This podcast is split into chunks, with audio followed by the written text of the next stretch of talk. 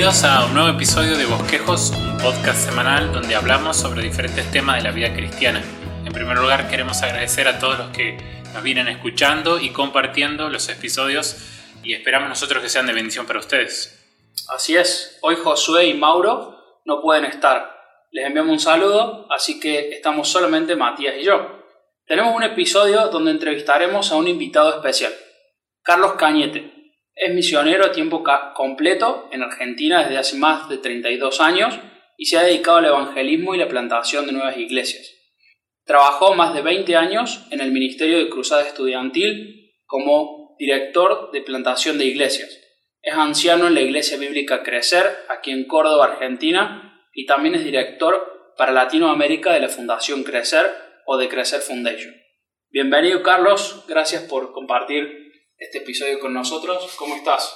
Muy bien, muchas gracias. Muchas gracias por la invitación, por la posibilidad de poder llegar a todos los que nos escuchan a ustedes. Así que un saludo grande para todos los que te escuchan. Muchas gracias Carlos, gracias por, por compartir. Creo que podremos arrancar por la pregunta más básica que podremos hacerte sobre este tema. ¿Qué son las misiones ¿Y a qué hacemos referencia cuando hablamos de misiones en la iglesia? Bien, eh, la, respuesta es una respuesta simple pero fundamental para las misiones. Las misiones, eh, creo que es importante aclarar un par de cosas que las misiones no son. Eh, las misiones no son algo que está apartado para personas especiales. Las misiones es algo que Dios encomienda a personas ordinarias que tienen un corazón extraordinario. El extraordinario en las misiones es el Señor, es el que obra en nuestras vidas. Él es el que llama, así que eh, no existe tal cosa eh, como que, bueno, tal persona o tal otra persona eh, tiene las habilidades para ser misionero. Las misiones se tratan de habilidades, las misiones se tratan de un llamado claro, ¿no? Con respecto a qué son las misiones, bueno, las misiones básicamente es el llamado fundamental que la iglesia tiene de parte de Dios. Eh, es, si la iglesia tiene una razón de existir y la iglesia tiene un propósito. La razón de existir es que la iglesia existe para llevar gloria a Dios. Eh, el propósito de la iglesia es eh, llevar el Evangelio a todas las naciones. Ese es el propósito. De eso se trata las misiones. Ahora, ¿cómo, cómo eso funciona con la iglesia local? Bueno, esa es, también es una respuesta simple, pero fundamental de entender. Para que lo puedan comprender, por ahí lo mejor es una metáfora. Eh, una iglesia que intente llamarse tal, pero que no esté involucrada activamente en las misiones, es como tratar de jugar un partido de fútbol sin pelota. Y siempre que hablamos de las misiones, la iglesia está relacionada. Y muchas veces he escuchado gente que te dice, yo voy a una iglesia bíblica misionera. Y a otros que te dicen, no, yo voy a una iglesia. Y hace un poquito de ruido. Entonces, ¿qué, ¿qué rol tiene la iglesia en las misiones? ¿Qué tan importante es que una iglesia sea misionera? ¿Puede una iglesia no ser misionera? Te tiré como varias preguntas, pero, pero es, es, la idea. Eh, bueno, el, a ver, una iglesia, e, esto es una iglesia no puede no ser misionera. Una iglesia que no es misionera no puede ser una iglesia. ¿Por qué no puede ser una iglesia? Porque es el propósito fundamental de la iglesia. A ver, no importa lo que la iglesia haga, no importa si la iglesia hace mucha obra social, no importa si tiene ministerios de recuperación de adicciones, no importa si dona dinero a quien sea que dona si el corazón, si el centro de la iglesia no está en las misiones, esa iglesia eh, le falta lo fundamental para ser iglesia. No existe tal cosa como no. Esta iglesia, entiendo lo que vos decís porque a veces uno escucha este término, no, yo voy a una iglesia que es misionera. Y otro dice, no, mi iglesia tiene otra visión no es un problema de visión, es un problema de misión. Lo que me estás diciendo cuando una iglesia no está involucrada en las misiones es que esa iglesia tiene otra misión, no otra visión. Porque las misiones se llaman misiones porque es una misión. ¿Sí? Entonces, tiene otra misión. Ellos han decidido de que todos los mandatos que tenemos en la Biblia, que sobreabundan, y si no querés leer, los mandatos, pensá cuál es el aporte más costoso que Dios hizo a este mundo. Envió a su Hijo Jesucristo. ¿Lo envió para que tengas un ministerio de alabanza? ¿Lo envió para que tengas un ministerio de misericordia? No, lo envió para salvarte del infierno a través de tu arrepentimiento al conocer el Evangelio. Y esa misión de llevar ese Evangelio es una misión que Dios en su palabra se la da a la iglesia. Y esto escapa, esto va por arriba de cualquier denominación, va por arriba de cualquier posición teológica, o si no, pero lo que pasa es que yo soy armeniano, no, pero yo soy este, reformado. Bueno, a mí no me importa quién seas. La palabra de Dios dice que si vos sos una iglesia, vos tenés que predicar el Evangelio. Esa es tu misión. ¿Sí? Entonces, cuando alguien dice, no, mi iglesia no tiene visión misionera, bueno, en realidad tu iglesia no tiene misión misionera. Y lo que está pasando ahí es grave. ¿Por qué es grave? Porque eso significa que en un punto el liderazgo de esa iglesia, o esa iglesia, o quien fuera responsable allí, pensó de que el mandato de Dios de que llevemos el Evangelio a toda criatura no era lo más importante en la palabra de Dios, sino otras cosas. Eh, yo sé que por ahí el, concepto puede, puede ser radical, pero quiero, no quiero que se enojen conmigo porque el concepto no es mío. Es el concepto que ustedes van a encontrar en la Biblia que tienen en su casa. O la iglesia es bíblica y es una iglesia misionera, o no es una iglesia. Porque pierde cuando no importa lo que la iglesia haga, si la iglesia no está involucrada en misiones, pierde su propósito fundamental. Es como perder tu identidad.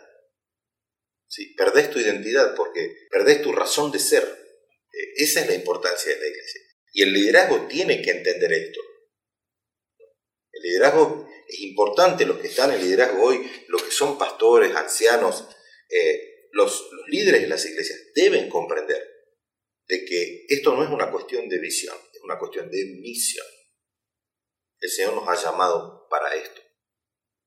Para esto. Y con esto no estoy en, eh, estoy, este, esto no lo digo en desmedro de los otros ministerios, porque nosotros en nuestra iglesia también lo tenemos, ministerios de misericordia, ministerios con niños, etcétera, etcétera. Todo eso está bien. Pero a ver, esas son solamente las hojas. ¿sí? Son las hojas de la higuera. El tronco de la higuera son las misiones, la predicación del Evangelio. Bien, y recién comentábamos de los años en los que estás estuviste trabajando con las misiones y en diferentes formas. Nosotros te queremos preguntar cómo ves las misiones y que han cambiado desde el momento en que vos comenzaste. ¿Cómo crees que han cambiado las misiones? ¿Qué, qué cosas para bien? ¿Qué cosas para mal? Bien, las misiones siempre eh, han estado relacionadas con la cultura, pero en esto hay que ser cuidadoso. Las misiones y la cultura son como dos vías del tren. Eh, van a la par, pero nunca se cruzan. Eh, es un error cuando nosotros tratamos de culturalizar el Evangelio. El Evangelio no ha cambiado, el Evangelio es el mismo. Eh, cometemos un error cuando nosotros tratamos de, agarramos el Evangelio y tratamos de torcerle el brazo para que el Evangelio se amolde a la cultura, toca vivir en ese momento. lo que ha cambiado, bueno, el cambio quizás más grande a nivel cultural, eh, porque a nivel misiones no ha cambiado nada. El llamado sigue siendo el mismo, el propósito sigue siendo el mismo. Lo que ha cambiado mucho es la cultura. Y obviamente, como son dos cosas que no se cruzan, pero que están juntas, caminan juntas, eh, influyen en la manera en la que uno hace el trabajo misionero. Esto que estamos haciendo ahora, hace no 30, hace 20 años atrás, era algo impensable. Yo recuerdo a principios de los 80, la primera vez que tuve la oportunidad de ir a, hablar, como ahora estoy hablando con ustedes, a una radio cristiana. Y para nosotros era algo extraordinario. Y ni te, ni te cuento cuando la gente llamaba por teléfono a la radio y hablabas y vos decías, hay alguien del otro lado que no conozco que nos está escuchando y nos está preguntando algo. Era algo, yo entiendo que muchos que nos escuchan no vivieron esa época, entonces no podrán comprender la dimensión de lo que les estoy explicando, pero eh, funcionaban así las cosas. Y las misiones eran 100% manuales. Un amigo mío que le gusta mucho la tecnología diría que las misiones de mi época eran analógicas, ¿no? Porque eran, eran manuales, sí, porque la predicación del Evangelio era persona a persona, se hacía de una manera verbal, no existía tanta literatura. En los años 90 ya la literatura empezó a llegar a América Latina de una manera más, este, como, como digamos, más, eh, en mayor cantidad. Ministerios como Sociedades Bíblicas, Cruzada Cada Hogar, tantos otros ministerios que andaban por ahí, eh, hicieron mucho material y había acceso después al material, pero en un principio era todo más bien eh, trabajo personal con la gente y el discipulado también era, era personal. Hoy en día las relaciones han sido cambiadas por la cultura y hoy la gente tiene muchos conocidos y no tiene amigos. Entonces, encontrás jóvenes que tienen 500, 600, 800, 1000 amigos en Facebook, pero se sienten solos, es algo increíble, pero es así. Hace 30 años vos tenías tres amigos y esos amigos estaban en tu piel, ¿no? O sea, no tenías ningún inconveniente en decir cuántos amigos tenías y quiénes eran y lo que hacían y lo que no hacían. Bueno, eh, eso ha cambiado en las misiones. La tecnología, eh, como, todas las, como todos los avances, es una espada de doble filo. Eh, y depende cómo se use. Eso ya todos lo sabemos. Lo que sí hay que tener en claro de que la tecnología no suplanta el ministerio. Cuando yo le mando a un amigo al cual le quiero hablar sobre el Evangelio, le mando, no sé, un video de un predicador, o le mando una cita bíblica, o le mando algún video que me mandaron por alguna red.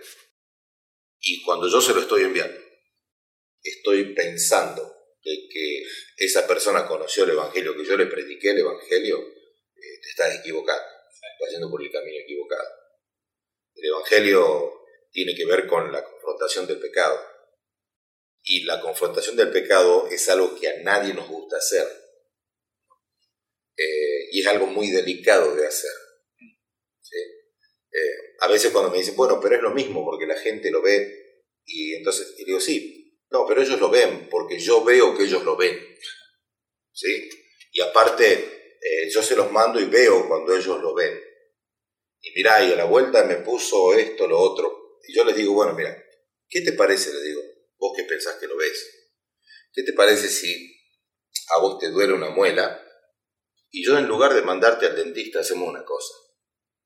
Yo busco una pinza y lo llamo por teléfono al dentista y le pregunto qué quiere que haga. ¿vos me dejás que te saque la muela?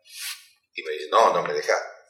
O sea, vos no me dejás que te saque la muela, pero sí dejas la salvación de la otra persona en manos de un videíto. En manos de un videíto y te vas a dormir contento pensando que sos un evangelista. Entonces, eh, es, esas cosas eh, son algunas cosas que, consecuencias que ha traído la, la la tecnología, que creo que ha sido el cambio, uno de los cambios más grandes. La tecnología entonces de alguna manera nos ha dado más alcance, o sea, el mensaje de alguna manera llega más lejos, pero también ha puesto como esa distancia, ¿no? Porque más impersonal, claro. Sí, sí, lo que pasa es que yo creo que hay algo que sí hace la tecnología y que lo hace muy bien. Eh, y esto es un principio básico de, mercadeo, ¿no? Uno cuando necesita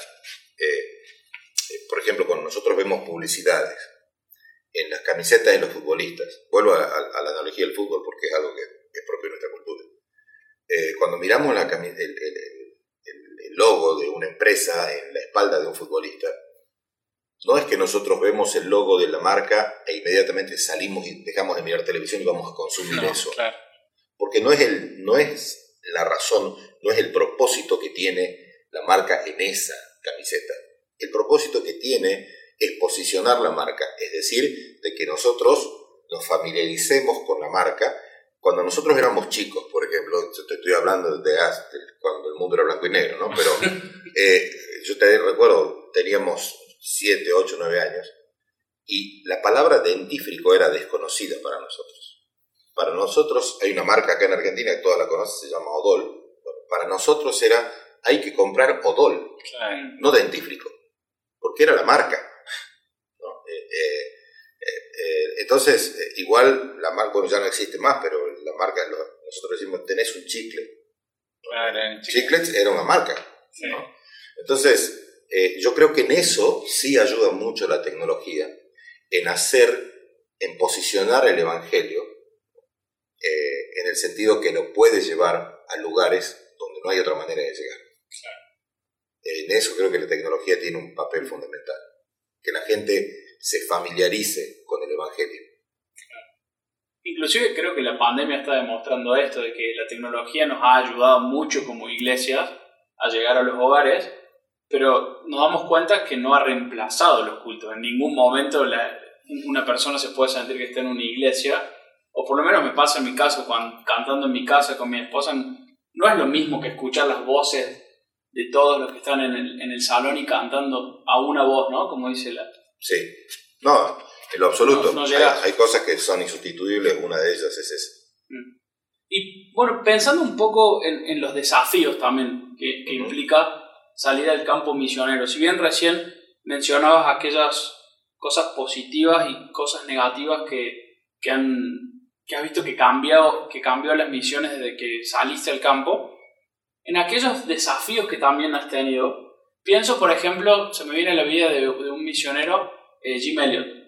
Jim Elliot, él nunca se vio a sí mismo como un héroe, sino que él terminó siendo después un héroe, después de su muerte, porque por su muerte llegó el Evangelio a una tribu. Sí. Pero pienso que él se podría, o por lo menos esto me hubiera pasado a mí, me hubiera frustrado mucho, como Jim Elliot, estar en la avioneta dando vuelta y ver que no pasa nada y que, y que la cosa no avanza o que el proyecto no va como uno está esperando. Y pienso que por lo menos para mí sería una frustración grande. Pero quería, queríamos escuchar de vos cuáles son esos desafíos que te presenta el momento de salir al campo misionero. Bueno, desafíos hay un montón, se me ocurren dos, tres, cuatro, que creo que son los, los desafíos de siempre y que son denominadores comunes en todas las situaciones. El primer desafío para mí es eh, salir al campo misionero con la convicción de que yo voy a predicar un evangelio bíblico. Em, cuando uno llega al campo misionero, eh, algunos confunden el campo misionero, o sea, es algo que pasa en el ser humano. Nosotros cuando vamos de vacaciones a algún lugar, en ese lugar de vacaciones, hacemos cosas que en nuestro lugar de, origen no hacemos.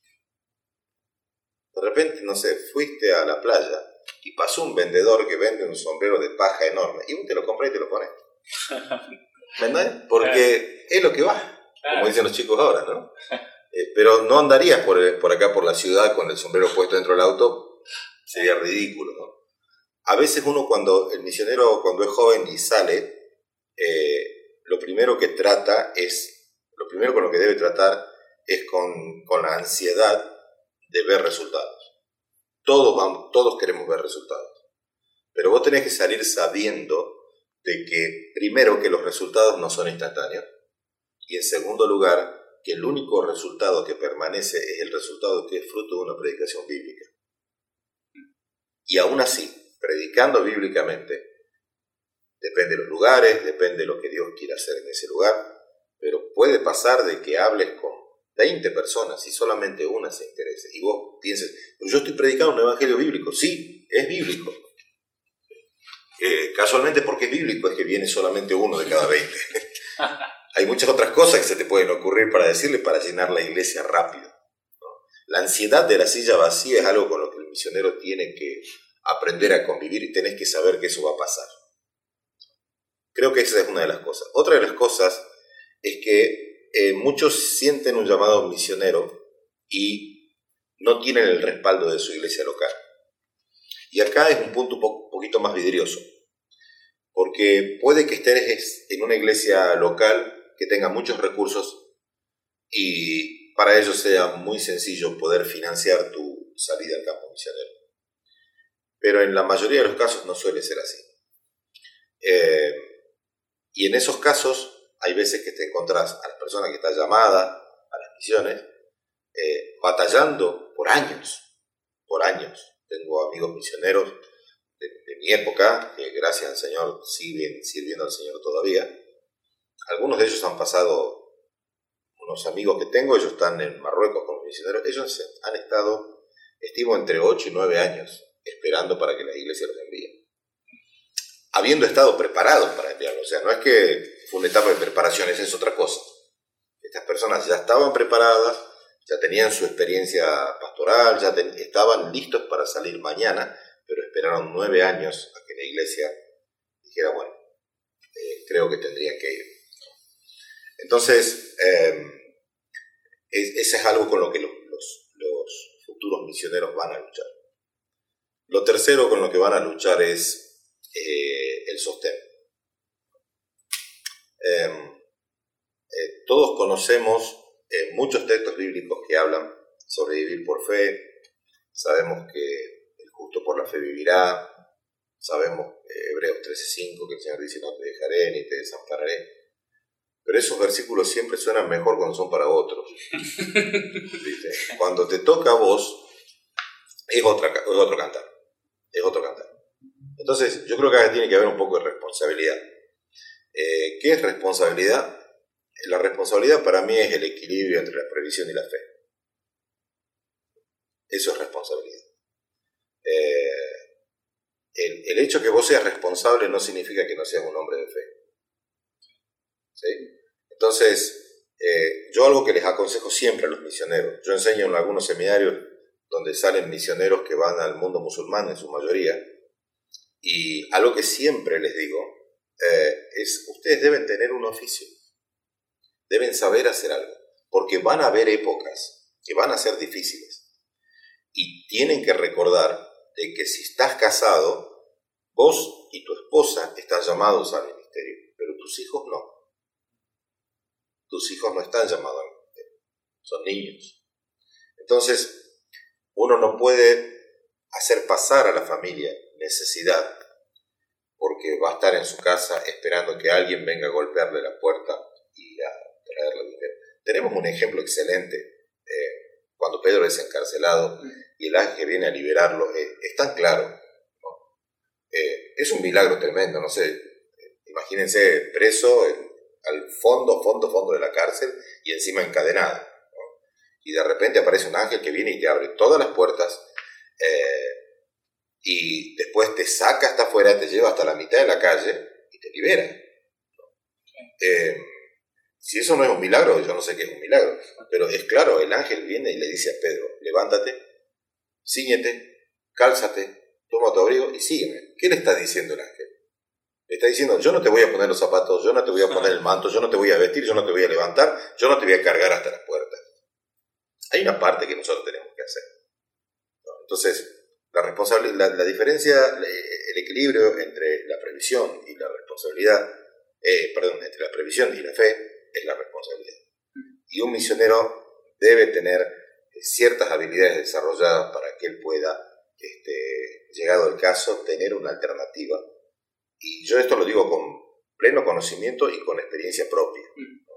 Y ha sido de muchísima bendición. No solamente porque el Señor a través del trabajo proveyó para las necesidades de la casa, sino de que a través del trabajo el Señor me dio la oportunidad de llegar a personas que con mi Biblia bajo el brazo andando por la calle no hubiera llegado nunca. Claro. Tremendo. He tenido la posibilidad de compartir con vos, para quienes nos están escuchando, eh, varios viajes misioneros y ha sido una bendición poder verte en el campo misionero y, poder afirmar también a quienes nos escuchan que lo que nos estás diciendo es cierto. Porque te he visto tirado abajo la camioneta, arreglándola, te he visto arreglando el, colectivo para poder salir a las misiones, para poder llegar hasta donde teníamos que ir, y se rompía y te ponía y lo arreglaba de alguna forma, y aparecía alguien con un tarrito en el medio de nada, con un poco de grasa, y a ese le predicábamos, era impresionante. Sí. Eh, ¿Podrías contarnos alguna anécdota de esto de los desafíos que estás planteando ¿cómo has visto la mano del Señor obrando? Eh, sé, que, sé que anécdotas tenés muchas, eh, y en la galería de los recuerdos siempre tenés uno para sacar. ¿Tenés uno para contarnos? Sí, muchas. Eh, gracias al Señor. El Señor nos ha... Primero que hay que, hay que decir de que no todas las personas que están llamadas al no todas las personas que son misioneros, eh, les ha tocado tener un, ministerio de las características que me ha tocado a mí. Eh, hay, he conocido, hemos trabajado por tres años con mi esposa, eh, durante tres años hicimos viajes a Amazonas este, y trabajamos un tiempo allá y ahí conocí a misioneros que viven, literalmente viven con este, indígenas en el medio de la selva. Viven ahí, no es que van por seis meses, por un año, no, esto es un part-time, no, no, no. Viven, viven con ellos, viven como ellos y viven para ellos. Eh, entonces, ese, eh, y otros no, otros misioneros han tenido una función de llegar a una ciudad y a veces una ciudad grande y a veces un lugar muy difícil como generalmente son los, centros de las ciudades cosmopolitas a empezar una iglesia de cero. Y ahí no hay tierra, ahí no hay vehículos para arreglar, ahí no hay indígenas que te ataquen, ni no tenés que salir a cazar, pero te aseguro que muchos de ellos preferirían eso antes de estar en una ciudad grande. Eh, y como experiencia, bueno, hemos visto la mano de Dios, eh, muchos milagros que Dios ha hecho.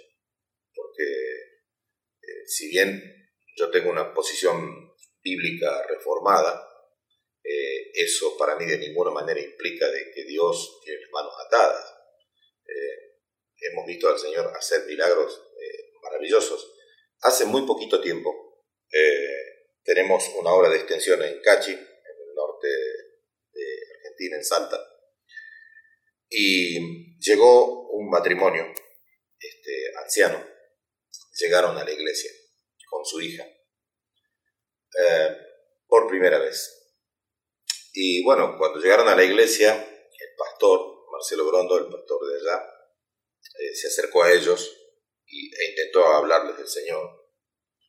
Y fue maravilloso ver de que esta gente le dijo, no, nosotros ya conocemos al Señor. Y era la primera vez que llegaban a la iglesia. Y sacaron un folleto que yo había distribuido en Cachi pasando la película Jesús hacía como 10 años atrás. Y ellos recibieron al Señor, entregaron su vida al Señor en ese momento. Eh, en aquel entonces trabajaba con la película Jesús y andábamos por todos los pueblos predicando con la película Jesús pero yo nunca supe de ellos, y mucho menos de que ellos habían conocido al Señor en ese momento. Y que Dios había empezado a obrar en sus corazones. Nunca lo supe, hasta hace poco que ellos llegan. Entonces, con esto, eh, por supuesto, me alegro mucho, me alegro mucho. Y hablando de las frustraciones que hablaba recién de Jim Elliot, te hace recordar de que todo lo que nosotros hacemos, Dios siempre hace más. Si vos decís, esto, esto hice todo lo que pude, quédate tranquilo, porque todo lo que vos no podés, eso es lo que Dios hace. Dios no hace lo que vos podés hacer, Dios hace lo que vos no podés hacer. Y con ellos, Dios hizo lo que nosotros no podíamos hacer, que era conservar la fe de esta gente por casi 10 años hasta que llegó una iglesia a ese lugar. Eh, imagínense que nosotros a veces tenemos gente en nuestras propias iglesias, en nuestras ciudades, que llegan a la iglesia muy entusiasmados, le predicamos el Evangelio, y van dos, tres, cuatro meses y a la primera tribulación desaparecen. Esta gente permaneció diez años. Y el Señor cuando puso una iglesia en Cachi, eh, el Señor se acordó de ellos y le dio una iglesia en su lugar donde como eso muchas otras cosas que Dios, hace, Dios ha hecho. Pero Él hace, eh, lo lindo de las misiones es que yo no, conozco mucho, porque no los entiendo, la verdad, para ser honesto, el tema de los juegos en línea y todas esas cosas, ¿no?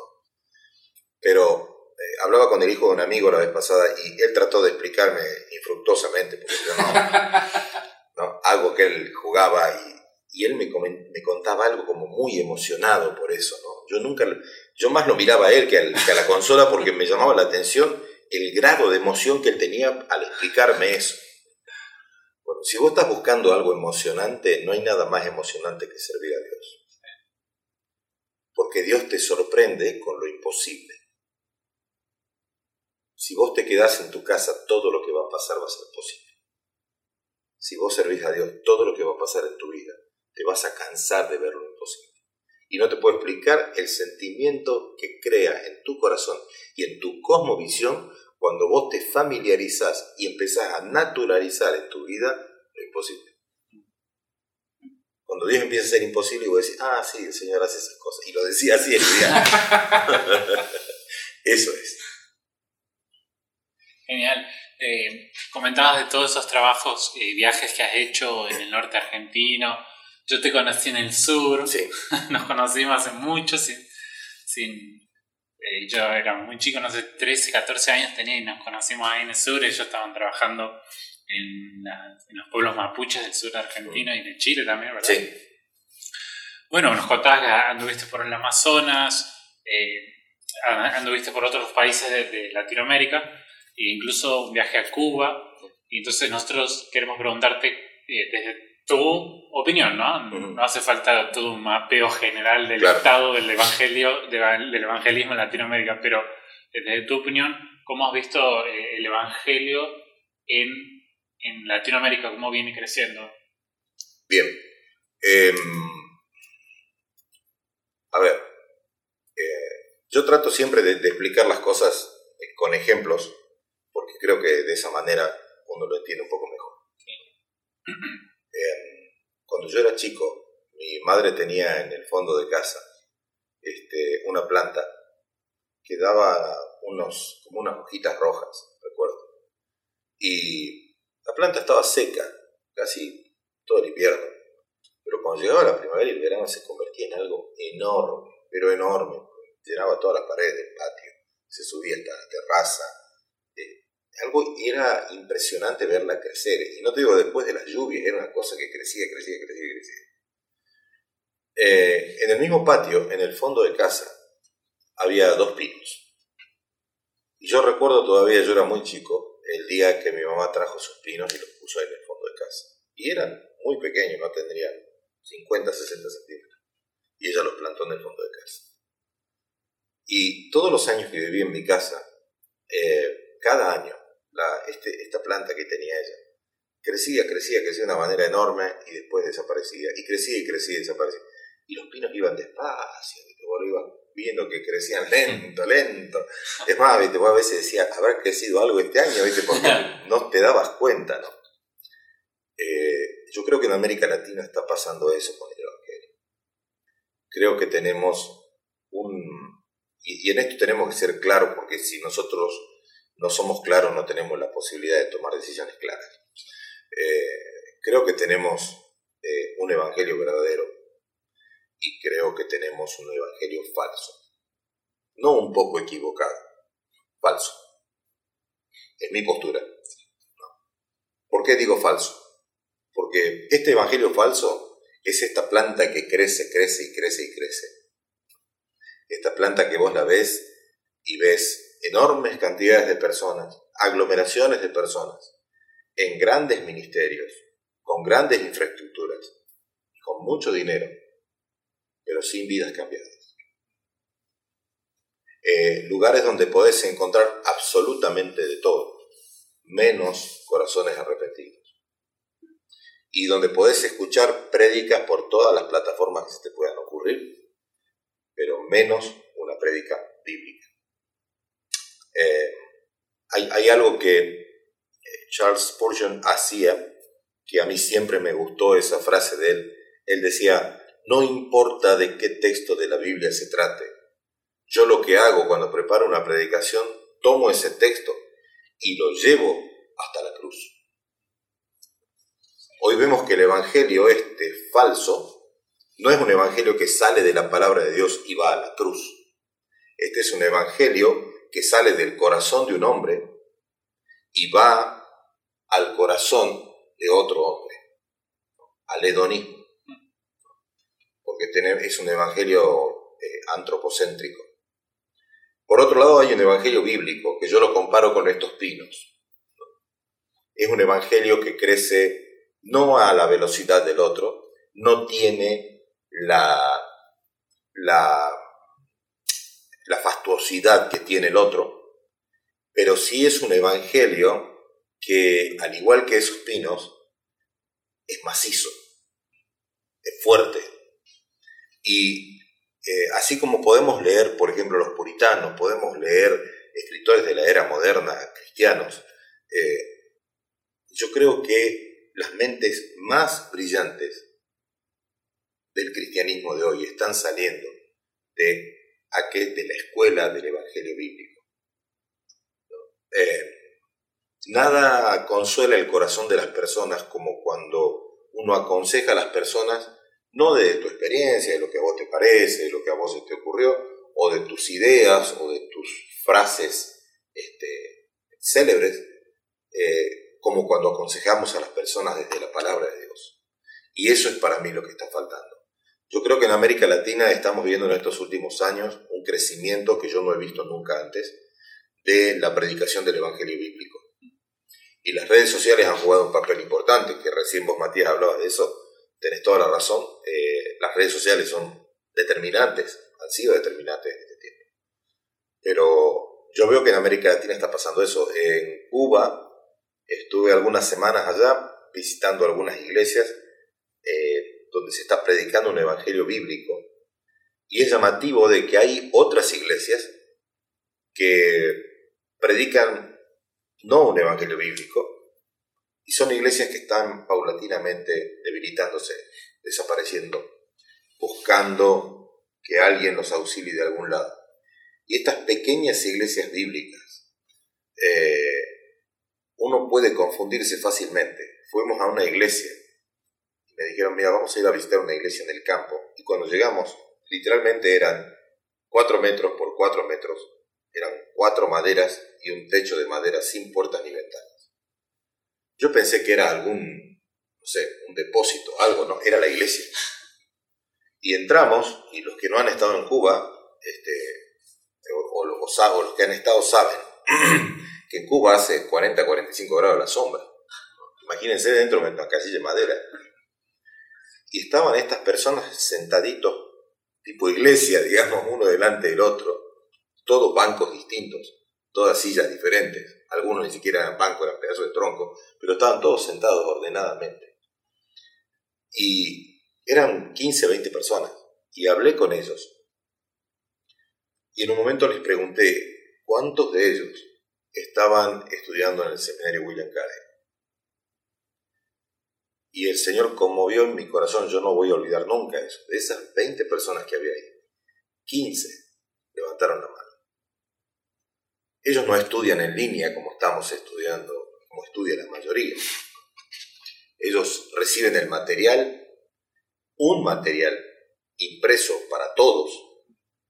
Y la gente venía y me mostraba eh, copias de los materiales hechas de puño y letra en papel. Yo en mi bolsillo tenía un teléfono donde podía mandarte un archivo, un libro te podía mandar por WhatsApp y vos lo recibís en la otra parte del mundo en el momento. Esta gente lo escribe con la mano. Y acá quiero ser claro, no estoy resaltando, diciendo, no estoy diciendo pobrecitos. Estoy diciendo pobrecitos de nosotros. Porque el esfuerzo que esta gente hace en un lugar donde ellos están, que no hay electricidad, aprovechando la luz del día con 40 grados para tomar nota, de una hoja donde está la lección del seminario, porque esa hoja se la tenés que dar a otro hermano que también está estudiando, y llevar tus estudios bíblicos así. Cuando uno ve algo así, yo regreso a mi ciudad y alguien viene y me dice, no, tengo muchas cosas que hacer, voy a dejar el seminario y déjenme decirle que no, no les puedo creer. es imposible, es imposible. Pero el Evangelio, la verdad de Dios va a prevalecer, la palabra de Dios lo promete. Y, la iglesia latinoamericana, eh, participando en las misiones. ¿Cómo ves eso? Bueno, creo que tenemos una oportunidad, más allá de esta situación que comenté recién, creo que tenemos una, una oportunidad invalorable. invalorable. Este, el, latinoamericano, el latinoamericano tiene una particularidad, tenemos una particularidad, y es que yo, yo hice algunos, algunos estudios sobre eso. Eh, América Latina, eh, de los, estamos hablando de las regiones del mundo cristianizadas, entre comillas. ¿sí? América Latina es el área del mundo que ha tenido la mayor cantidad de dictaduras y crisis económicas del mundo. Del mundo. Eh, no existe en Latinoamérica un país que en los últimos 70, 80, 50 años no haya tenido una crisis económica, no haya tenido una crisis institucional, no haya tenido vacíos de poder, no haya tenido golpes de Estado. Eh, esta inestabilidad institucional que tiene América Latina, que ya la tenemos, parece como parte nuestra, eh, es gracioso porque a veces llegas a países donde la gente está bien y te dicen, ¿cómo están ustedes acá? No, estamos bien, pero ya va a llegar. Porque nosotros cada tantos años tenemos una crisis de esta. Bueno, eso, eh, mi teoría es esta. Eso ha hecho que en el ADN del, del latinoamericano haya una capacidad de adaptación y haya una capacidad de asimilar realidades diferentes y vivir realidades diferentes que personas de otros países no los tienen. Esa es una gran ventaja. ¿Esto en qué se traduce en términos prácticos en el campo misionero? Que no importa dónde lo mandes, él va a sobrevivir. Eh, tuve un alumno en el, seminario que se fue a Indonesia con su esposa. Eh, bueno, él fue allá teóricamente como estudiante, ingresó al proyecto de Indonesia es un país que se puede predicar el Evangelio, así que él fue como estudiante y cuando estaba terminando este estudio que fue a hacer, que era idiomas, algo así, bueno, ya no tenía pretexto para estar en el país. Entonces buscó a ver qué hacer. Bueno, hoy es árbitro de fútbol. Bueno, eso solamente a, un latinoamericano se lo ocurre. Entonces él ahora ya no está más como estudiante. Él trabaja en el país como árbitro de fútbol.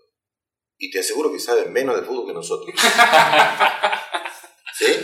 Entonces... Pero sabe más que los guitarras. Exactamente. Entonces, eh, esa es una gran oportunidad eh, para, para, América Latina. Lo otro es que geopolíticamente nosotros, básicamente, como solemos decir acá en Argentina, no existimos a nivel mundial.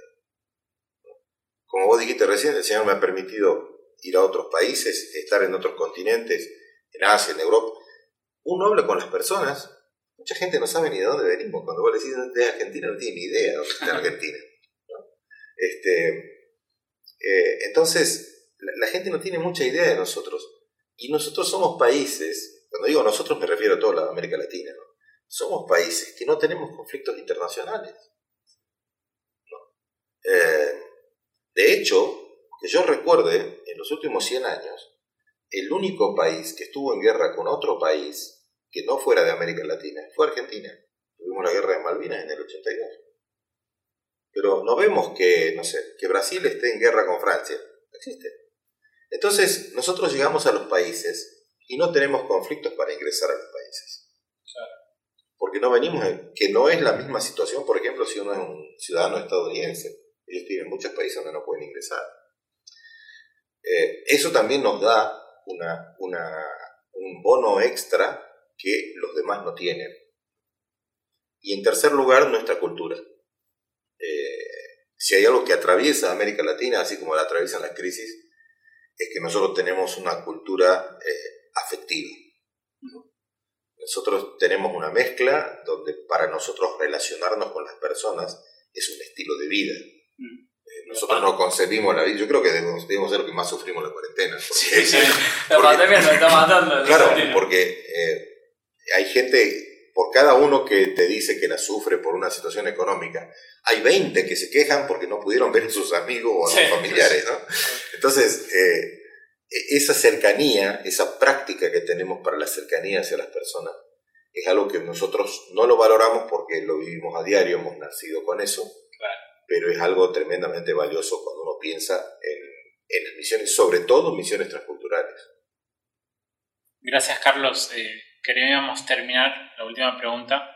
Eh, posiblemente este episodio, con el nombre que lleve, que seguramente dirá misiones, eh, va a ser muy atractivo para chicos, para jóvenes, para personas que eh, de alguna manera sienten en su corazón el deseo de participar o de salir al campo misionero. Eh, para, estos, para estas personas, ¿qué consejos le darías a alguien que tiene ese inquietud de salir al campo misionero? ¿Cómo puede involucrarse? ¿Qué puede hacer? Bien. Em, hay algunas cosas que pueden hacer con sus manos y otras cosas que tienen que hacer con su corazón. Eh, antes de empezar a hacer nada con las manos hay que empezar a hacer algo con el corazón. Y cuando hablo de hacer algo con el corazón es tener en claro, eh, orar al Señor, clamar al Señor para que el Señor confirme ese llamado que tiene. ¿Por qué esto es tan importante? Es tan importante porque la certeza de que Dios te llamó a las misiones va a ser lo único que te va a mantener en el lugar donde Dios te llamó cuando las cosas se pongan difíciles. Y otra vez no te enojes conmigo. El Señor, el Señor dijo, en el mundo tendréis tribulación, confiad, yo he vencido al mundo. O sea, si vas a las misiones, tenés que saber que ahí también, al igual que el resto del mundo, ahí también van a haber tribulaciones. ¿Qué te va a sostener? Te va a sostener la certeza de que vos sabes de que Dios te quiere en lugar. Muchos me dicen, bueno, ¿y yo cómo sé que Dios me llamó a las misiones? Bueno, es a veces un poco difícil obtener información si uno no pregunta. Entonces, creo que el primer paso en esto es invertir tiempo en oración y en la palabra de Dios, preguntándole a Dios. Porque créanme de que Dios está interesado en todas nuestras necesidades. Pero así como dice la palabra de Dios de que en los cielos hay fiesta cuando un pecador se arrepiente, imagínense lo que pasa en el corazón de Dios cuando alguien le dice, Señor, yo quiero ir a servirte. Eso, eso entra en la lista de alta prioridad para Dios, ¿no? si es que existe. Entonces, eh, primero, trabajar en nuestro corazón para tener la certeza de que Dios nos llamó. Lo segundo, en cuanto cuestiones prácticas, es eh, prepararse. Eh, no todos los campos misioneros, es cierto, no todos los campos misioneros exigen el mismo tipo de preparación, pero todos exigen preparación. Es decir, que con las buenas intenciones, y con las tareas que hayas hecho en la iglesia no alcanzan. Algunos me dicen, bueno, pero eso pasa que yo fui líder de jóvenes cinco años. Sí, pero vos ahora vas a ir a plantar una iglesia a otra ciudad. Eso no es ser líder de jóvenes. ¿Sí? Este, entonces, em, em, es, el, es prepararte, prepararte académicamente. ¿Por qué es tan importante la preparación académica? Por dos razones. Primero, porque a las personas no le vas a poder dar lo que vos no tenés.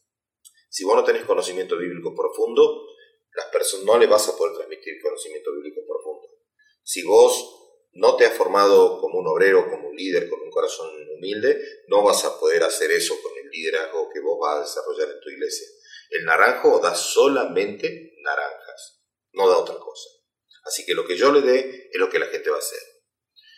Y en tercer lugar, y muy fundamental, es que la enseñanza y esto ya entra en un área más doctrinal, la enseñanza que uno va a adquirir a través de la capacitación que va a recibir debe ser una capacitación bíblica. ¿Por qué digo esto? Me ha tocado enseñar en varios seminarios y he escuchado, en muchos seminarios he visto las currículas. Y cuando uno lee las currículas, ve 8, 9, 10, 15 materias. ¿sí? Y una materia es sobre culturalización. ¿Está bien? Está bien. La otra materia es sobre cómo conectar con una cultura diferente. Está bien. Pero cuando empezamos a ver las materias y ponemos en la balanza, encontrás de que no hay materias, por ejemplo, de teología. Pues, las materias de teología son escasas. Las materias de conocimiento bíblico es escaso. Entonces como que le damos muchas, inclusive yo hay un seminario donde yo he enseñado que eh, tenían hasta una materia de microemprendimiento, pero no tenían teología sistemática. Es una locura lo que estoy diciendo, pero es lo que está pasando. Entonces, al momento de elegir dónde te vas a preparar, es muy importante que veas en qué creen, mira la currícula, fíjate de que sea algo que te dé sustancia. ¿Por qué? Porque eso no solamente te va a dar la herramienta, eso va a abrir tu cabeza y va a ampliar y te va a dar una cosmovisión bíblica de lo que vos estás haciendo. Y eso, que eso te acompañe al campo misionero va a hacer la diferencia. Wow, tremendo. Muchas gracias, Carlos. Gracias por haber compartido. Por favor, gracias a ustedes. Este tiempo con nosotros y, sobre todo por haber compartido eh, desde tu humildad lo que el Señor ha, ha hecho con vos, cómo te ha usado y cómo toda esa experiencia que Él te ha dado en el campo misionero, compartirla con nosotros y con quienes nos están escuchando. Así que gracias a todos los que están de aquel lado escuchándonos y que han escuchado el episodio hasta acá. Te agradecemos y si ha sido de bendición este episodio, compartirlo con tus amigos. Te animamos a que nos escuches en las plataformas que más te gusten, Spotify, Podcast y todas las demás. Así que muchísimas gracias y nos vemos en el próximo episodio.